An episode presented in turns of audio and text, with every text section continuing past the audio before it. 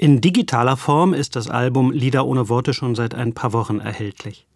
Der jetzige Veröffentlichungstermin ist bewusst gewählt, denn Levitt nahm diese Musik spontan auf, nachdem die Terrororganisation Hamas den größten Massenmord an Juden verübt hatte, den es seit 1945 gab. Ein ungeheuerliches Verbrechen, das von manchen Menschen ignoriert oder relativiert wird. Gleichzeitig geht wieder eine Welle des Antisemitismus durch Deutschland und Europa, Judenhass, der nichts mit Kritik an der israelischen Regierung zu tun hat. Die pure Schönheit von Mendelssohns Klaviermusik, dem Andenken an ermordete Menschen zu widmen, sie als Zeichen gegen explodierenden Judenhass zu setzen, kann daran irgendwer ernsthaft Kritik üben? Tatsächlich habe ich es hier und da grummeln gehört, teils hinter vorgehaltener Hand und durchaus von Menschen, die ich nicht für offene oder verkappte Antisemiten halte. Selbstinszenierung wird da gemurmelt, Marketing. Tatsache ist, Igor Levit polarisiert. Für manche ist er eine Reizfigur.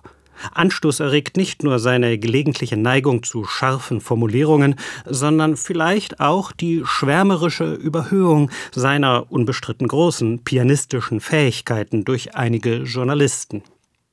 Aber auch wer Levitt nicht mag, sollte innehalten und nochmal nachdenken. Entwertet es etwa die Empathie und die menschliche Solidarität mit den Opfern, wenn man den Mitfühlenden eventuell persönlich für eitel hält?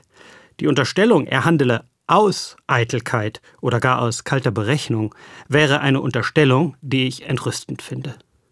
Eine absurde Anmaßung wäre auch der Einwand, man dürfte der jüdischen und israelischen Opfer nicht gedenken, ohne gleichzeitig das Leiden derjenigen Palästinenser in Gaza zu thematisieren, die mit der Hamas nichts am Hut haben. Levitt selbst sagte in einem Interview, mein Herz blutet, wenn ich an unschuldige Kinder und Opfer denke, die in Gaza sterben. Menschen, die man übrigens meines Erachtens letztlich auch als Opfer der Hamas bezeichnen kann. Wie aber käme man dazu zu verlangen, jüdischer Opfer dürfte nicht voller Trauer gedacht werden, ohne quasi zum Ausgleich auch anderer Gruppen zu gedenken? Meine Meinung zu Lewitz Mendelssohn-Album ist letztlich ganz schlicht. Ich kenne viele Menschen, die dieses Projekt tief berührt. Sie hören diese Musik und sind in ihrem anhaltenden Entsetzen getröstet. Vielleicht nur einige Takte lang, in denen die Schönheit dieser Musik ihr Herz erreicht. Zerreden wir das nicht. Überschütten wir nicht Trost und Schönheit durch Ressentiment und Vorbehalt. Nehmen wir diese Mendelssohn-Aufnahme als das Einfache, was sie ist. Ein Zeichen der Trauer, ein Plädoyer fürs menschliche Miteinander.